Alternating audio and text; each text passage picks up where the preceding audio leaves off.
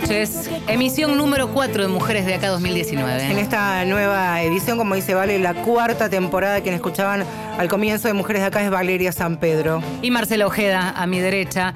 Un nuevo programa en un día particular en el que no podemos soslayar, más allá de que no era el tema que veníamos preparando durante la semana, lo que ha ocurrido en la provincia de Tucumán.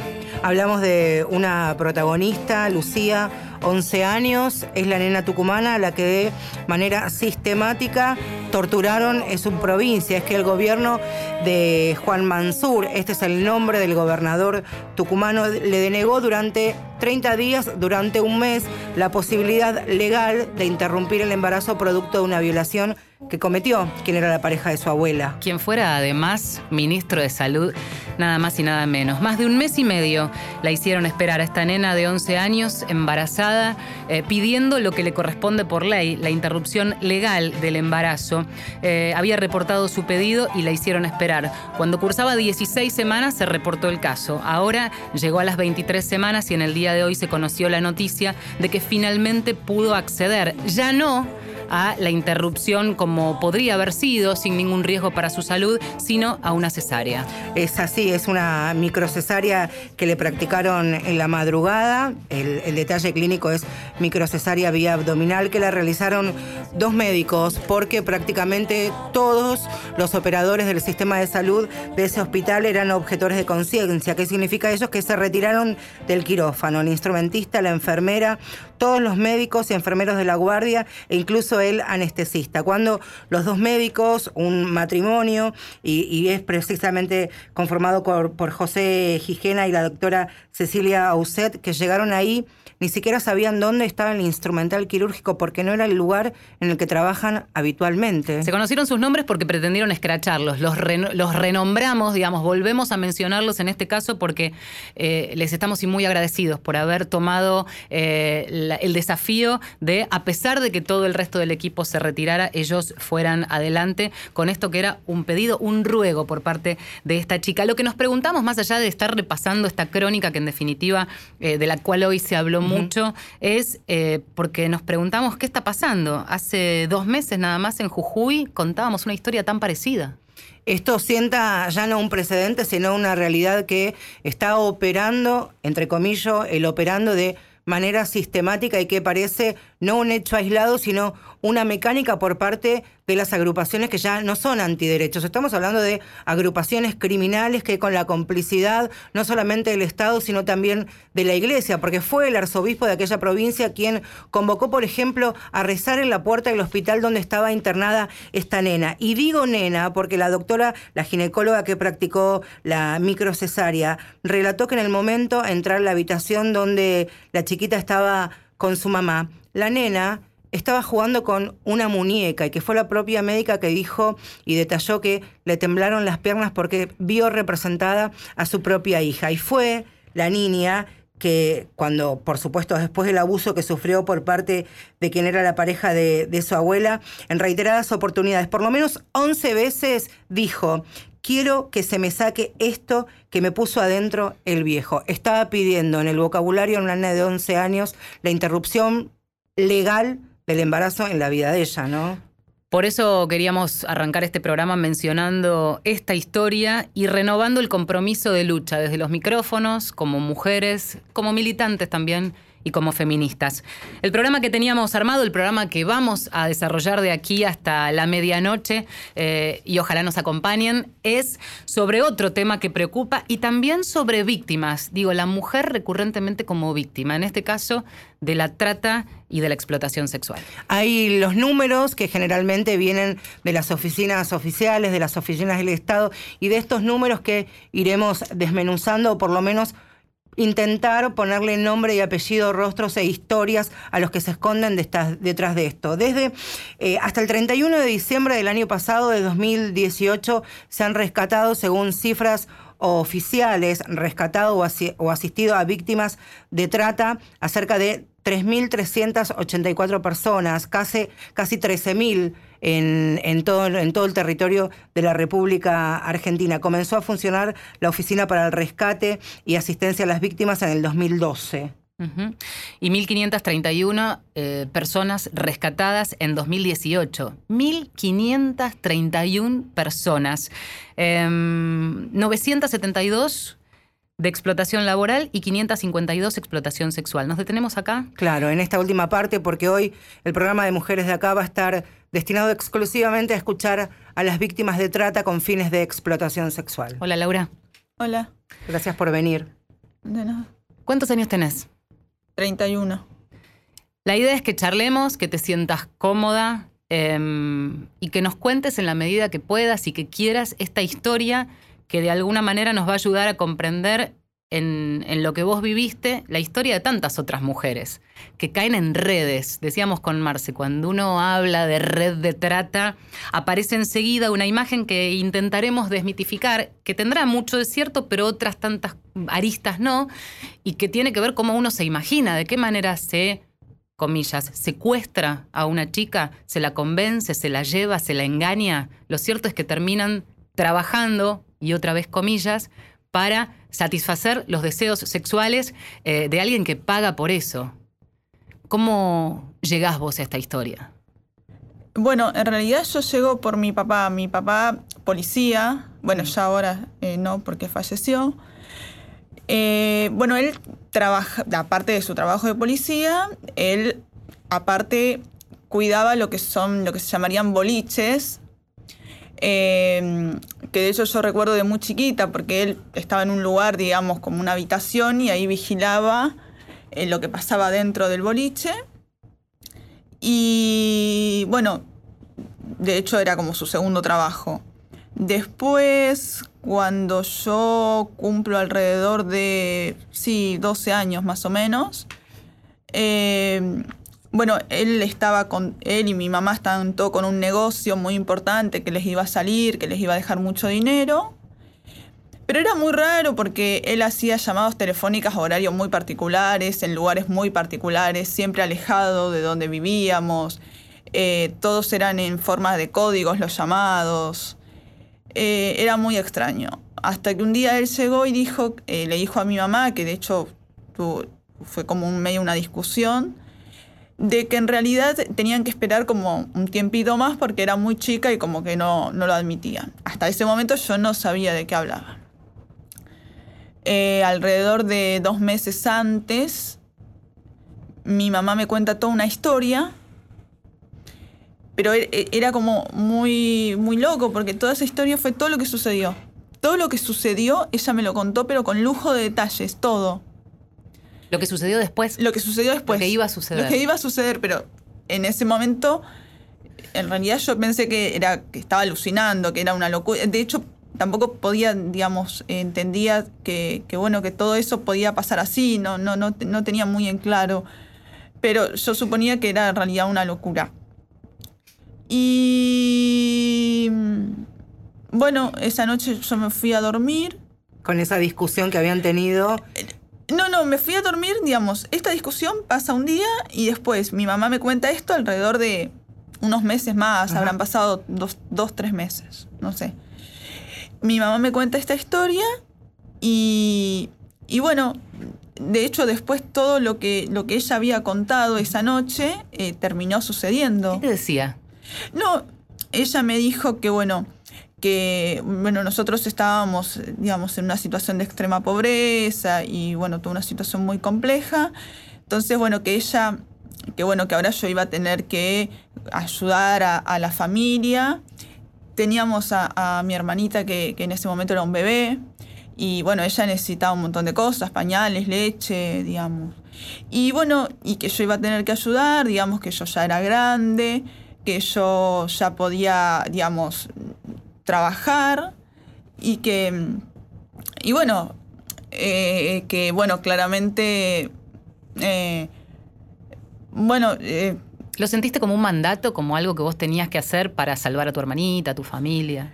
No, en realidad yo lo tenía que hacer porque después yo cuando ingreso, mi, digamos, de hecho mi mamá me decía que si yo yo me iba o alguna cuestión así, la que iba a pagar las consecuencias iba a ser mi hermanita. De hecho, yo las pocas veces que la volví a ver a mi hermanita, ella estaba toda lastimada, toda con su cuerpito todo lleno de moretones, toda muy lastimada. Y, y bueno, no tenía opción, digamos. De hecho, ella me mandaba las notas diciéndome que, que mi hermana no tenía leche, no tenía pañales, no tenían para comer. ¿A dónde te llevaron? Yo estuve en dos departamentos privados de acá de Capital Federal. Eh, vivía ahí. De hecho, primero estuve en un departamento con la persona que nunca se encontró, que la justicia nunca encontró. Y de ahí me llevaron a dos de departamentos.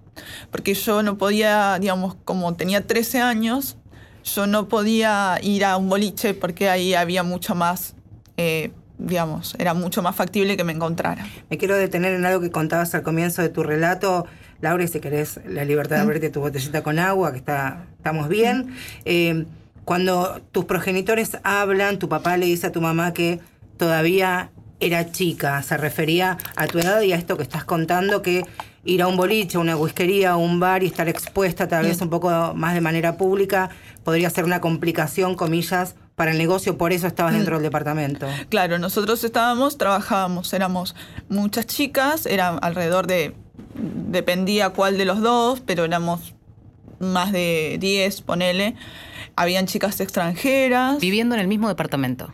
En realidad, habían chicas que salí, yo no salí, digamos, yo salía, pero muy puntualmente algunas cuestiones, de hecho me llevaban, me traían. Siempre acompañada con alguien de la organización, digamos, que podría ser, pienso y esto lo transforma en pregunta, la telefonista. Claro, la recepcionista. De hecho, yo cuando me, me agarré el sarampión, que me enfermo, de la que me lleva al hospital, que me llevan al hospital de niños, era, eh, era la recepcionista de ahí. De hecho, ellos después eh, me, me, dieron los remedios que tenía que tomar y, y, todo, bueno, todo eso. Laura, ¿cómo era el trato? Y, y me interesa por esto que decíamos al principio de desarmar esta cuestión. Era eh, un trato amable, tratando de convencerte, eh, porque allí empieza a trabajar en tu cabeza toda una cuestión, ¿no? Entre la responsabilidad, entre el encierro, que no es encierro, pero que tampoco te podés escapar. ¿Vos evaluabas salir corriendo, por ejemplo, y pedir ayuda a quién cuando además pienso que uno en quien primero piensa para pedir ayuda es en los padres, y en este caso tus papás te habían entregado? En realidad, eh, no, nunca pensé en salir corriendo a pedir ayuda porque no tenía a quién, como vos decías. Es decir, inclusive mis primos eran quienes llevaban las cartas, las notas. Y, mi tía recibía una comisión. De hecho, mi tía había hecho lo mismo que hacían mis padres, pero cuando yo tenía siete años. Entonces, no había a quién pedirle ayuda, no había a nadie. Eh, no, no había un, otro, no había nadie en el mundo. Eh, y, bueno, estaba Anita, digamos. Si no, Anita le iba a pasar cualquier cosa. Eh, y bueno, no, yo en realidad eh, al principio fue, fue muy complicado hasta que yo me convencí de que era Florencia. Y, y bueno, y y nada, era Florencia. ¿Quién era Florencia? Eh, mi nombre era Florencia, yo era Florencia. Pero vos ibas a la escuela. Yo iba a la escuela. ¿Cómo era eso? Para mí eso es, toda tu historia es impresionante, pero esto de eh, una chica que ya le roban entre enorme cantidad de derechos que le roban su derecho a la identidad y vos sos Florencia, pero vos dejabas ese lugar donde te tenían cautiva con la complicidad y la entrega de tus padres, pero ibas a la escuela. Claro, porque como mi papá era policía y él cobraba, digamos, el salario familiar y además del salario él tenía que presentar un como un certificado, una cosa así de escolaridad y eso lo firmaba en la escuela. Entonces, eh, como la inscripción quedaba como, digamos, si vos habías cursado el año anterior, quedaba como, vos quedas como preinscripto.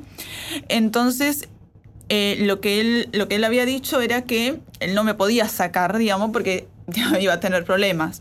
Entonces tenían que esperar la finalización de año. Por eso el viaje iba a ser en noviembre, a fines de noviembre. ¿El viaje a dónde iba a ser? Íbamos a viajar al exterior. La verdad es que yo no recuerdo puntualmente ahora dónde.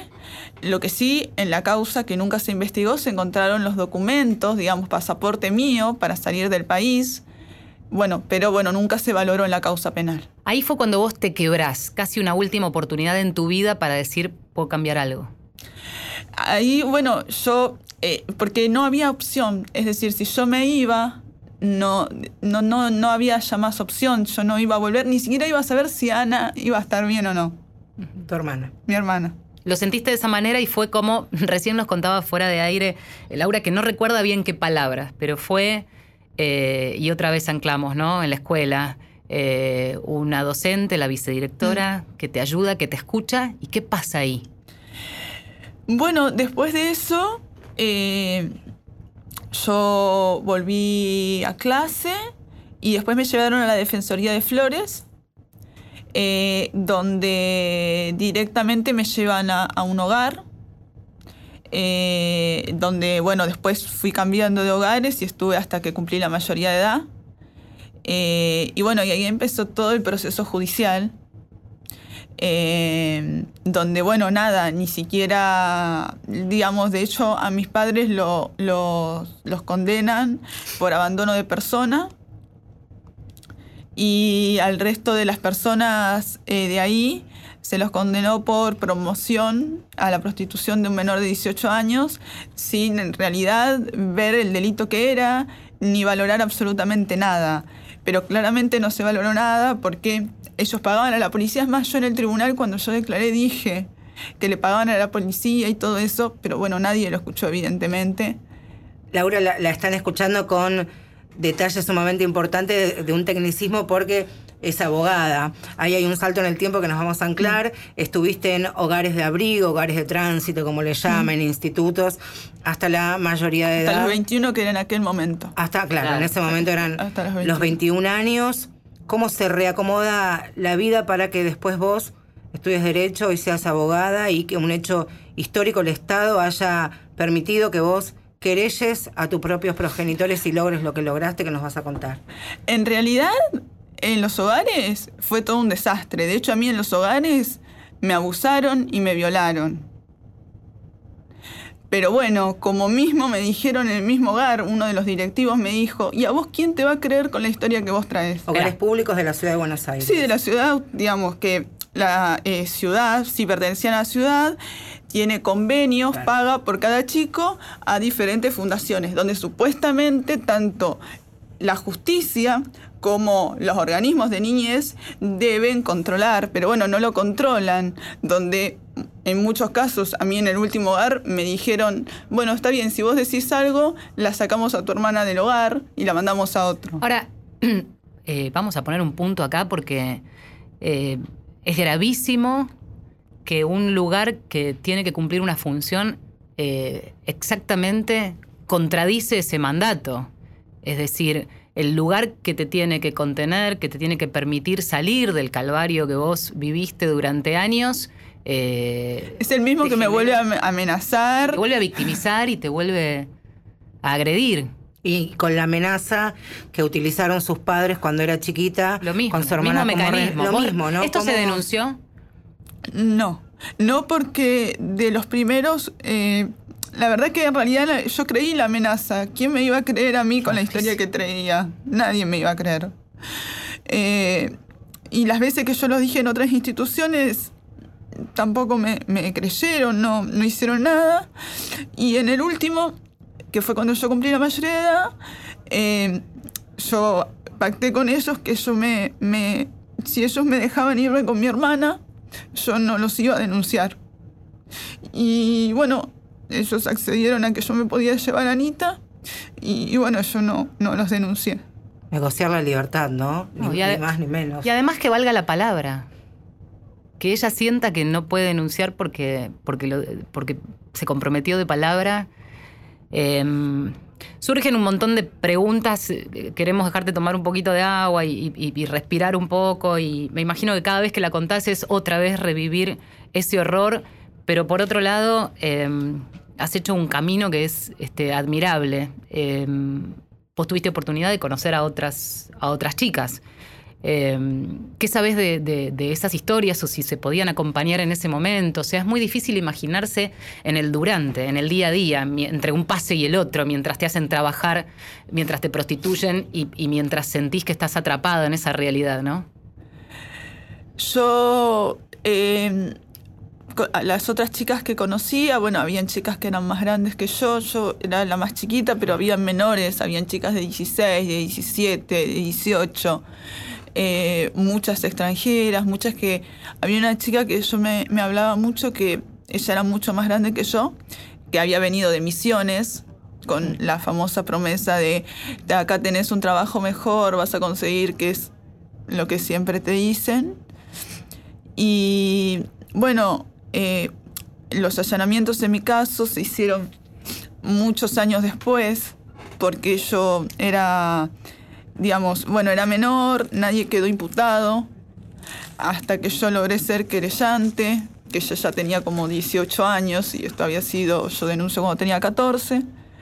Em, los allanamientos se hicieron en, en, ese momento, que ya habían pasado como 4 o 5 años, donde seguían funcionando los departamentos privados. De hecho, no los clausuran una vez que allanan, porque, bueno, eh, digamos, de hecho, eh, yo cuando la cámara Gesell, digamos, yo reconocí hasta las sábanas del lugar, pero sin embargo no, no los clausuraron.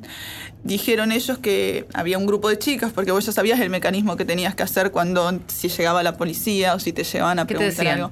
Bueno, claramente vos tenías que decir que eras mayor de 21 años, eh, que vos trabajabas por cuenta propia, porque decidías prostituirte. Sí, vos elegías prostituirte y querías estar ahí y que vos no, claramente no dependías de nadie. Es decir, vos no lo podías nombrar ni a Hugo, ni a Osvaldo, ni a nadie. Habla de Hugo César eh, Pérez.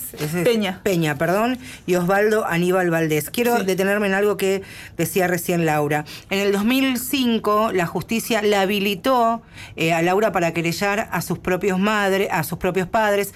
Cinco años después, el Tribunal Oral Criminal número 17 los condenó a 10 años de cárcel por abandono de persona agravado eh, por el vínculo, ¿no? Eran los progenitores. Y estas dos personas, Osvaldo Aníbal Valdés y Hugo César Peña, a 8 años por promoción de la prostitución. Pero hay otro nombre también, y es cuando Laura dice, yo lo busqué, yo lo encontré y es Alberto Pampín. ¿Quién es esta persona? Que hoy tiene beneficio, ¿no? Sí, hoy tiene beneficio. Eh, él era un cliente muy especial, porque él venía y, y se podía quedar dos o tres días.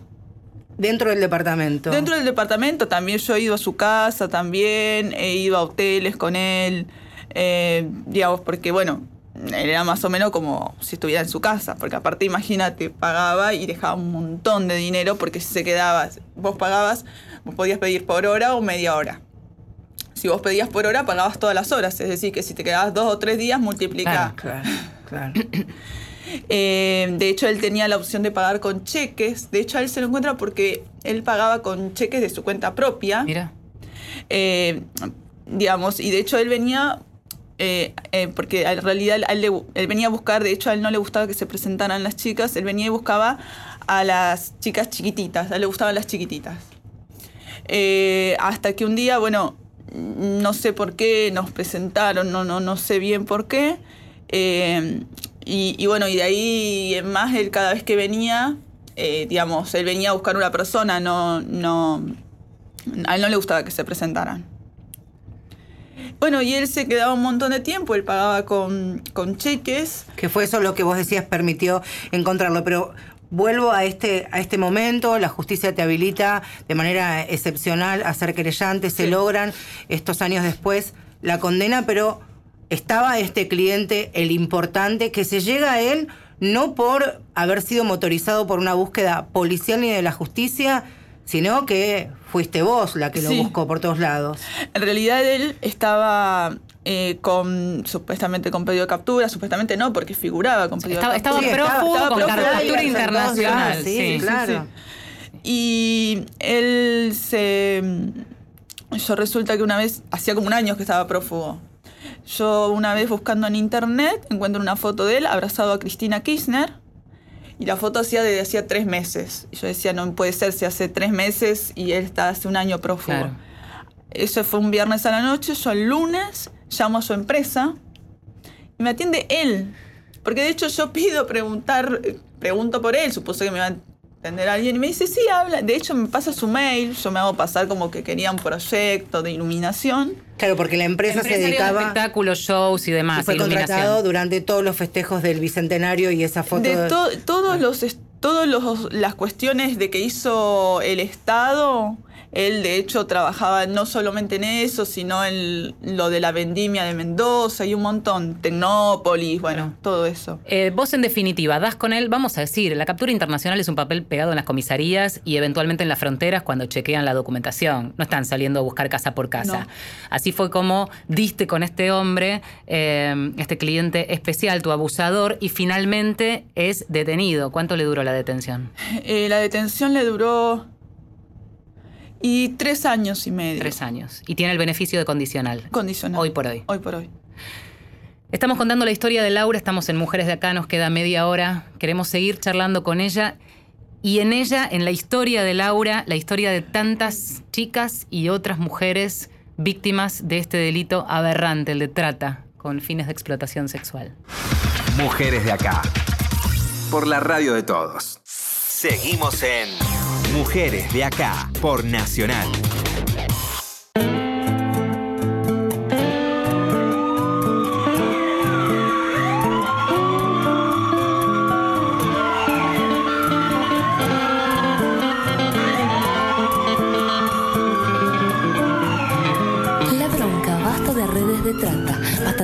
Mujeres en lata, firmes paraguayas, argentinas, bolivianas, todas hermanas latinoamericanas. Mi cuerpo es para mi placer, no al contrario para padecer. Usufructo, explotación, violación. Hasta de sexo encadenado, el proxeneta depravado, paraíso fiscal, prostíbulos clandestinos, complicidad policial, amiguismo judicial. Nadie ve nada, nadie hace nada. Si hay cometa, que nadie se meta. Basta, de redes se trata. Basta, no somos mujeres en lata, tocan a una y están tocando mis hermanas. Basta de desaparecidas. En democracia las queremos con vida, bestias cobardes, les juro que vamos a dar batalla.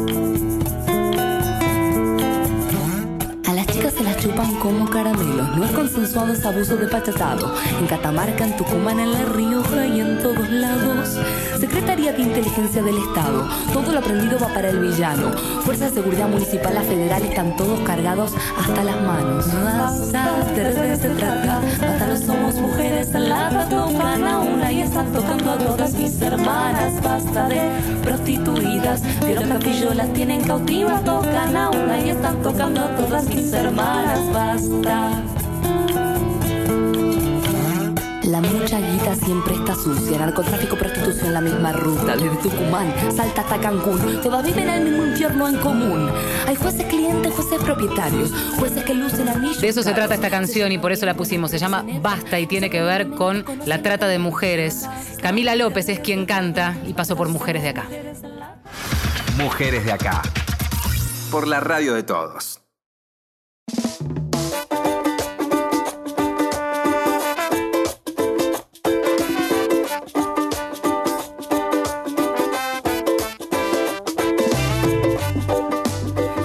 En Mujeres de Acá hasta la medianoche. Como cada miércoles nos vamos a estar acompañando. Hoy estamos hablando de ellas, de las víctimas y sobrevivientes. Esta segunda palabra a nosotras nos, nos queda más cómoda en este caso de tratas con fines de explotación sexual. Comenzamos este programa hablando de los datos duros, los oficiales, por parte de la oficina que se encarga precisamente del rescate y asistencia de las víctimas de trata, que hasta el 31 de diciembre del año que pasó, del 2018, se han rescatado cerca de 14.000 víctimas desde que comenzó el programa allá por 2005, con una ley que también ha sido pionera en la región, pero la ley, como ya sabemos, a veces es letra que muere en un papel impreso. Exactamente, con estadísticas que marcan algunos distritos como los de mayor cantidad, al menos de expedientes, de aquellos que se están investigando, Mar del Plata, Córdoba, Buenos Aires, Comodoro, Rivadavia.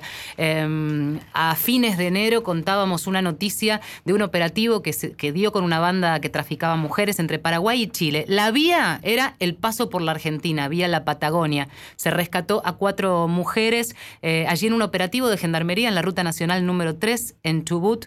Em, y operaban en Bahía Blanca, en Ciudad de Buenos Aires, en Paraguay y en Chile. Y allí la Argentina otra vez como lugar de paso o de, entre comillas, residencia. Porque estamos hablando de un, un proceso, de una manera sistemática de captación, sometimiento, cautiverio, explotación y también lo que tiene que ver con el mundo de el sometimiento barra adicciones, ¿no? Porque esa también es otra historia más allá de estos clientes preferenciales a los que hacía referencia Laura. Y también es importante decirlo, aunque no vamos a profundizar en esto, de la connivencia y la complicidad de la industria, de los proxenetas, de la policía, de la justicia, es lo que hablábamos hace un ratito, con Laura, del poder político también y del sistema de salud que muchas veces funciona de manera eh, cómplice para por ejemplo, se firme una libreta sanitaria, ¿no? Laura, decíamos, es una sobreviviente, es quien está con nosotras en el estudio, quien nos contó su historia. En un ratito retomamos la charla con ella. Bueno, y mm, vamos a sumar además la historia de Fanny, hablábamos de sobrevivientes, hablábamos de víctimas, em, con otra historia dura, durísima, que también vamos a intentar desarmar esa idea que tenemos. No siempre es el, secuestro llevándose a la, mujer para la explotación sexual. Y muchas veces la historia sórdida de todos modos se parece en otras aristas, ¿no? Y también este detalle y, la enorme cantidad de historias y de casos que tienen como cómplices a la sagrada familia, ¿no? Padres, tíos y familiares cercanos que a veces son, como la historia de Laura, los, próximos, los propios eh, entregadores. Fanny ahora está en el sur de nuestro país, pero luego de haber recorrido gran parte del territorio de la Argentina, esto como consecuencia también de, lo que ha sido la, la, explotación. Fanny, ¿cómo comienza la, tu historia, tu historia de vida? Yo más o menos esta mañana hablado con una chica que le contaba, así en breve, tengo 46 años y lo mío empezó a los 12. Me rescaté de todo un poco cuando fui mamá a los 41. A los 43 me la encuentro a Alica de nuevo en la calle y me dice, basta, boluda, sos víctima. Y ahí empezó a... Me empecé a mirar todo lo que me estaba pasando con otras cosas, con otra cabeza, con otros ojos. Ya era mamá, grande, con muchos abortos de chica Hoy pensaba en el caso de la chiquita este que le hicieron el aborto. Es terrible cuando es un aborto de chica, ¿eh? es horrible. ¿A vos te dicen cuando tenías qué edad? ¿Hay que ir a trabajar por una situación de apremio familiar también? ¿A qué edad? A los 12. Termino la Nunca me voy a olvidar de eso. Termino la primaria en diciembre y en febrero, con 12 años, yo cumplo el marzo, que cumplo ahora el sábado, cumplía 12, 13 añitos, 12 años, y me dijeron, no hay para estudiar, no hay para comer, y hay que salir a la calle a trabajar. Éramos ocho hermanos, una familia grande, un tipo, mi padre, borracho, golpeado, mi madre muy muy sometida a todo. Y bueno, te abren la puerta y te dicen, tenés que salir. Obvio que sales. ¿Cómo sales? Sales a la calle. Ahí en Córdoba. Me mandan a un trabajo, sí, en Córdoba, en Capital. Me mandan a, trabajar y me mandan a trabajar limpiando la oficina porque mi hermana trabajaba ahí y mi hermana se queda embarazada y me mandan a mí. Cuando yo digo, bueno, voy a limpiar. Nunca limpié.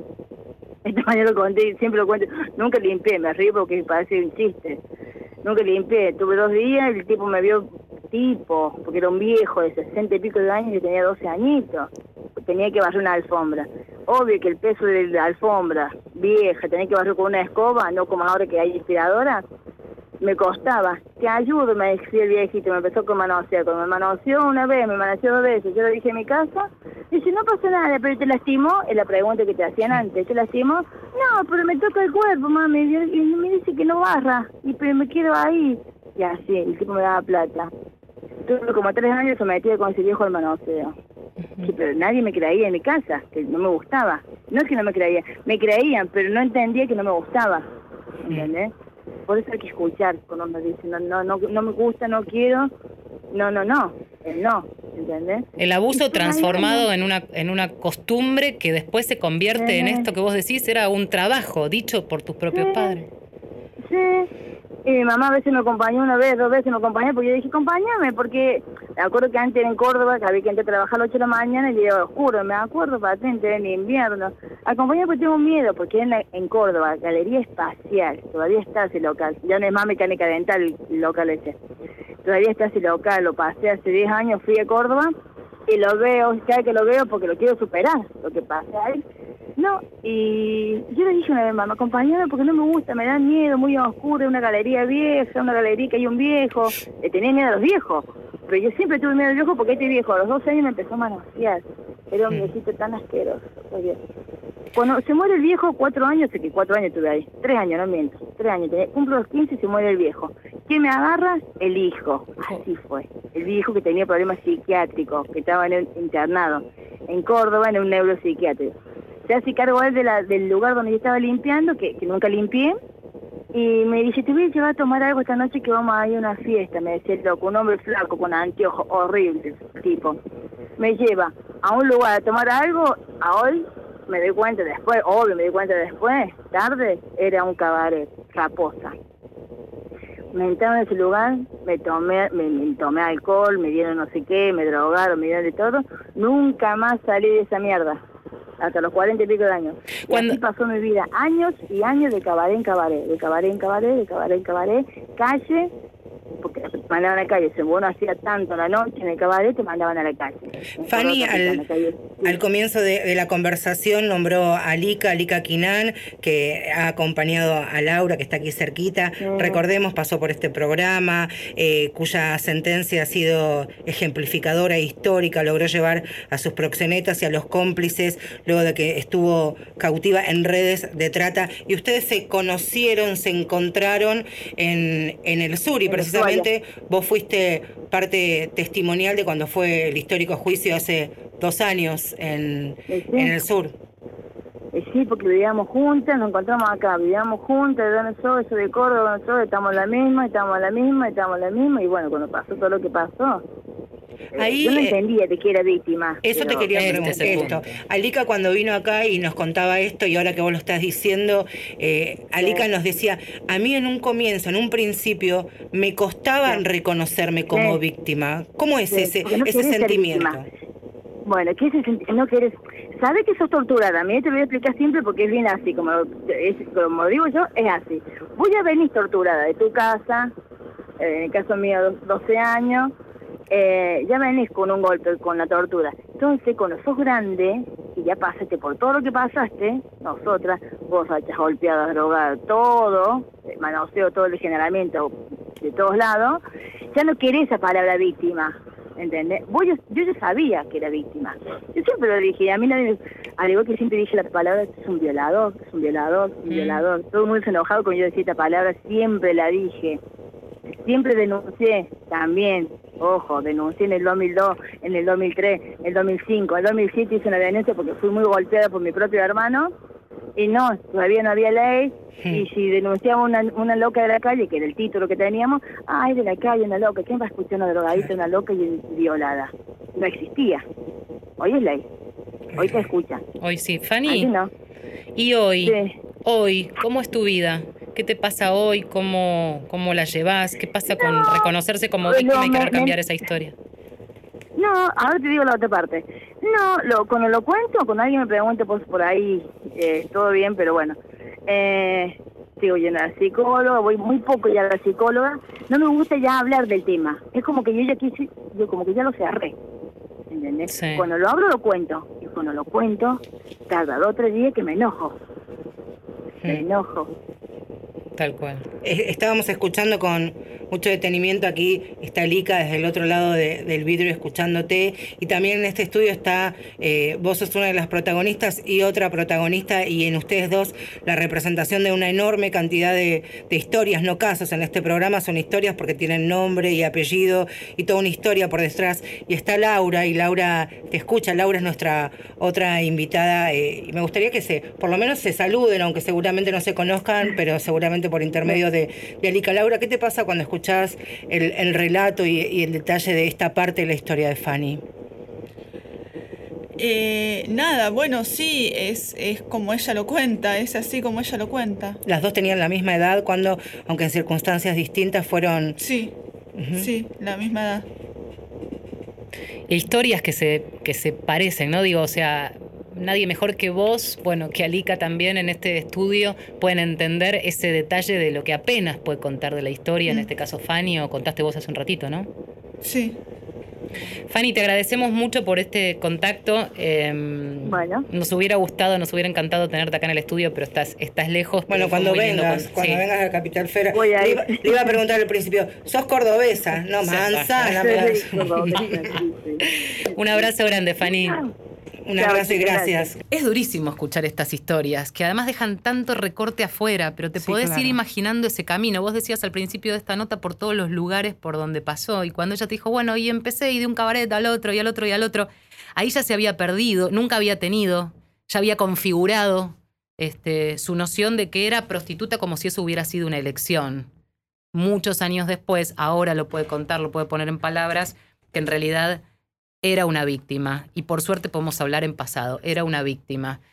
¿Cómo cuesta empoderarse, no? La pregunta te la vamos a trasladar a vos, Laura, de eh, ¿qué, qué te pasa hoy? O sea, fue un camino larguísimo el de la búsqueda de tu abusador, en su momento tomar la decisión y lograr que la justicia reconozca la posibilidad de demandar a tus propios padres y, todo ese camino. ¿Y ahora qué? Y ahora eh, sigo reclamando por lo menos que, que, se, que, se- que lo que continúa sea un proceso justo. Eh, de hecho, desde todo lo legal fue, fue todo injusto. Bueno, claramente eh, se, digamos, se condenó por otros delitos, no por los que habían sido, con penas muy, digamos, eh, muy bajas, eh, después de muchísimos años, eh, con un proceso que duró muchísimo y tardó, digamos, extrañamente muchísimo. Eh, y, y bueno, hoy en realidad lo único que, que pido es, el, digamos, claramente los que están detenidos tienen beneficios y todo eso, es que por lo menos continúe un proceso, proceso justo. A mí el año pasado, cuando Pampín salió en libertad, según dice el artículo 12 de la ley de víctimas, que estaba vigente, que las, digamos, las víctimas tienen que ser escuchadas y todo eso. Bueno, a él, lo de hecho yo me entero de casualidad que lo había, de casualidad no, me llaman para decirme que estaba libre, que me había enterado que había presentado un recurso de casación de casualidad, eh, donde, bueno, la fiscalía me dice que no, que él no, que no se había hecho la audiencia, donde sí se había hecho la audiencia, bueno, mentiras, cosas que, que- bueno, nada, claramente ellos no se habían presentado a la audiencia, claramente no. O sea que, en, en pocas palabras, él recibe el beneficio de la libertad monitoreada, condicional, y a vos que fuiste su denunciante, su abusada, nadie te notificó. O sea que vos podías levantarte, ir con tu hermana Anita al kiosco en la esquina de tu casa y, Y encontrarte, encontrármelo. y nadie a vos te notificó. Eh, Me, me notificaron, digamos, cuando estaba libre me notifican, Claro. pero todo el, el proceso, digamos, y el no cumplimiento de lo que establece la ley no se hizo. Porque no lo inventé yo, la ley dice que hay que, que escuchar, por lo menos, a- de hecho, él, en esa audiencia, a él lo escucharon, él fue con su abogado y que garantizó sus derechos. En mi caso, ni siquiera la fiscalía se presentó. No es que no fui yo, no fui yo porque no estaba enterada, ni siquiera la fiscalía, es decir, no hubo nadie que garantizara mis derechos. Hoy, en unas semanas, supongo, un mes más o menos, mi mamá fue a casación por una prisión domiciliaria, donde una vez más eh, yo no voy a poder ir con abogado ni nada porque, porque el juzgado no me tiene como parte. Mm. Entonces, en, digamos, en el mejor de los casos, yo tal vez pueda ser escuchada como víctima, pero no voy a poder ejercer Pero no mis como derechos. Claro. Claro. No voy a poder ejercer mis derechos, no voy a poder tener un abogado, nada. Nada. Una vez más, digamos, con todo lo que ya pasó, hoy en alguna parte vuelve a repetirse. Eso es eh, una de las caras de, de la justicia o injusticia, podríamos decir. Eh, a mí me interesaba preguntarte la otra parte, la de qué pasa hoy en tu vida, de qué manera se recompone tu historia personal, de qué manera podés reinsertarte, rearmarte, eh, vivir. Te queda tanto por vivir, a pesar de que esa historia tan sórdida que contaste pasó en un, en un puñado de años, queda mucho por delante. ¿De qué manera lo encarás? Eh, bueno, es complicado, digamos. Eh, yo, tengo algunos mejores momentos que otros. Eh, es levantarse todos los días, ponerse una careta y salir a la calle. Para, ver, para demostrar lo que la gente espera de vos. Tengo a mi hermana que todavía es chica y tengo que, que seguir acompañándola en- hasta que ella sea más grande y más fuerte. Y bueno, nada, digamos. Mm, particularmente en este momento es como bastante complicado. ¿Estás haciendo terapia? Estoy haciendo terapia, eh, de hecho hago desde los 14 años terapia. Y, yo siempre cuando reclamo un proceso justo, y hoy justo lo hablaba con la Lica, yo hace ya 18 años que hice esta denuncia y que vengo luchando con la justicia. Y yo no hay una sola noche que pueda dormir tranquila. No hay una noche que pueda dormir tranquila. Y las máximas condenas fueron de 10 años. Me parece que es injusto. Y hoy lo único que pido es que por lo menos haya un proceso, digamos, por lo menos que me escuchen, no sé, algo. Qué impresionante esto, las máximas condenas que, que, consiguió, porque lo consiguió Laura, motorizada por su estudio, su preparación y su lucha, fueron de 10 años. Y ella, su lucha tiene 18 y no ha conseguido todavía una noche poder dormir tranquila, ¿no? También pensaba que esa tranquilidad, y lo hemos hablado incluso cuando vinieron eh, padres mm. de chicas víctimas eh, de femicidio, esta, esta palabra resiliencia, ¿no? La tengo alica adelante y pienso, convertir ese dolor en lucha a veces te salva. Te salva porque te pone un norte, porque te pone un objetivo, porque decís, esto que me pasó a mí, que no le pase a nadie más, no solo a tu hermana, que de alguna manera encarnó esa lucha, ¿no? En vos significó que no le pase, que no le pase a tu hermana. Eh, y, si estudiaste abogacía y estás todavía tras estos pasos de tus propios victimarios, me imagino que eh, quizás te aparece por la cabeza y quizás no. Quizás en algún momento, si lograras la justicia que esperás, decís, quiero dar vuelta a la página y quiero eh, estudiar otra cosa o, mudarme a una casita. ¿Cuál es tu sueño? ¿Soñás con algo? Eh, en realidad, em, digo, cuando yo empecé a estudiar esta carrera, y, hoy mi idea es, es poder ayudar a, mucha, a muchos chicos que pasan por situaciones similares. digamos, yo creo que, que cuando sos chico no tenés posibilidad de nada, porque no hay nadie. Como, como en mi caso hay millones de casos. Eh, donde, y, y, bueno, cuando sos chico particularmente lo que hace el Estado es te ponen un depósito de chicos como son los hogares, donde te continúan vulnerando todos tus derechos, donde claramente la justicia no existe porque vos quedás ahí aislado del mundo. Y, bueno, y después, bueno, te procesan por abandono de persona, como en mi caso, digamos, y todas esas cuestiones. Y, bueno, poder ayudar a, bueno, a todos, o a muchos de esos chicos que, pasan por situaciones similares. Mm. Eso sería como, fue mi ideal cuando empecé a estudiar abogacía y, hoy también. ¿Te sigue motivando eso? Sí. La justicia de alguna manera mata el perdón. Imagino esto, esto de no poder dormir en las noches, más allá de todo lo que habrás pasado. Eh, cuando comenzaste tu relato hablaste eh, de tu padre y de tu madre, de, tus progenitores y que fueron sin lugar a dudas los primeros culpables y responsables de todo lo que vino después. Eh, ¿Qué sentimientos, si es que existe alguno, si es que cabe, y no quiero romantizar lo que te ha pasado, eh, les pondrías a, ellos dos? Vos nombraste que, que, tu mamá ahora va a tener la posibilidad de, pedir un, beneficio. ¿Qué te pasa a vos con ellos principalmente? Mira, yo a mi papá lo empecé a llamar papá a los cinco años. Antes lo llamaba señor. Y mi mamá cuando yo tenía cuatro años, que son los primeros recuerdos que tenía, traía hombres a la casa que le dejaban las platas para las pastillas a ella. Y bueno, claramente les dejaba la plata. Por lo cual no tengo ningún sentimiento, eh, no, no, nada. Solamente por lo menos que mi papá murió, por lo menos que, que cumpla la condena que le pusieron, que ni siquiera es la que le pusieron porque la condenaron a 10 años, pero porque estudió le bajaron como alrededor de 3 años. Así que la de 10 se convirtió en 7. Por lo cual, si ahora no le dan la domiciliaria, en septiembre tiene la posibilidad de pedir la condicional. Estamos sobre los minutitos finales. Em, me gustaría quedarme con, alguna palabra tuya, con alguna reflexión. Hoy evaluábamos y claro, una hora queda corta. Vamos a volver a lo largo de este año de mujeres de acá sobre el tema. Em, ¿Cuántas cosas faltan, no? Me gustaría dejar eso picando, eh, porque lo demás me parece que ya lo dijiste en cuanto a sentimientos y sueños y demás, pero em, ¿por dónde hay que ir? ¿Qué hay que mejorar? ¿Qué, hay algo que, que en realidad no te resuelve los problemas, pero por lo menos el tener un proceso justo, yo creo, el sentir que el otro te escuchó y entendió lo que vos le estabas diciendo, eso por lo menos te da algo de tranquilidad. Sentir que, bueno, hubo un otro que te escuchó y que, que hizo algo, no es que vos le dijiste lo que te pasó y nada.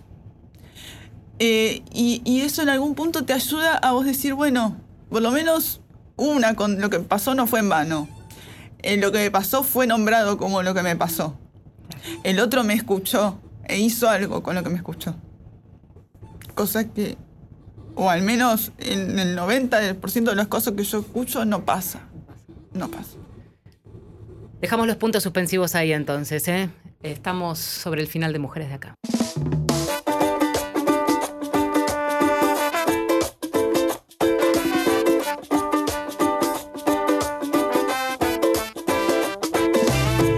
Nos estamos despidiendo. Gracias por haber venido, por haber estado durante toda esta hora con nosotras. Un fuerte abrazo para vos y para Anita también, este que tiene una gran hermana Lica también.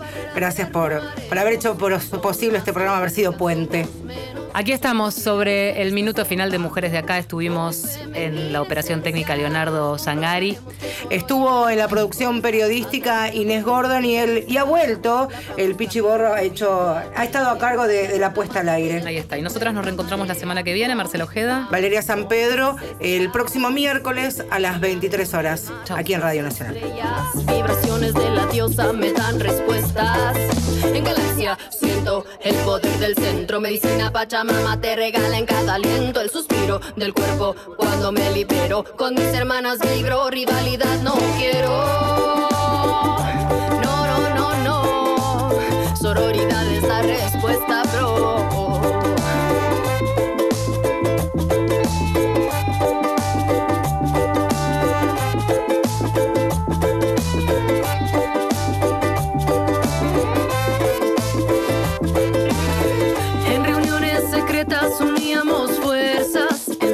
abuela, somos sus nietas, trabajamos por el bien. La magia está en este tren, donde no solo es ella y él, sin género también. Formamos economías alternativas, modo de producción que a lo normado arrima. Si te corretes, somos más fuertes, el colectivo crece, empoderamiento nace en galaxia el poder del centro. Medicina Pachamama te regala en cada aliento el suspiro del cuerpo cuando me libero. Con mis hermanas vibro, rivalidad no quiero.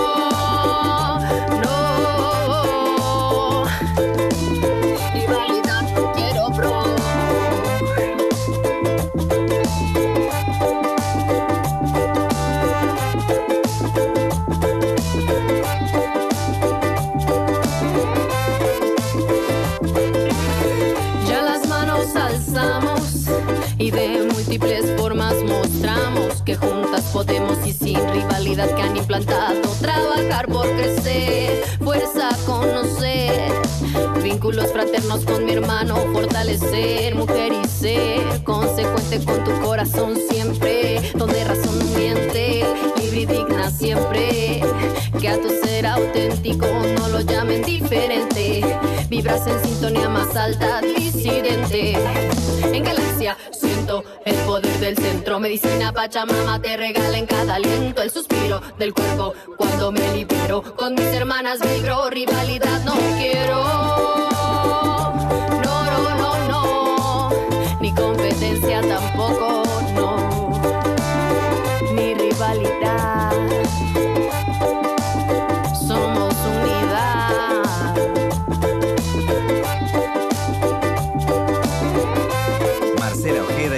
San Pedro. Mujeres de acá.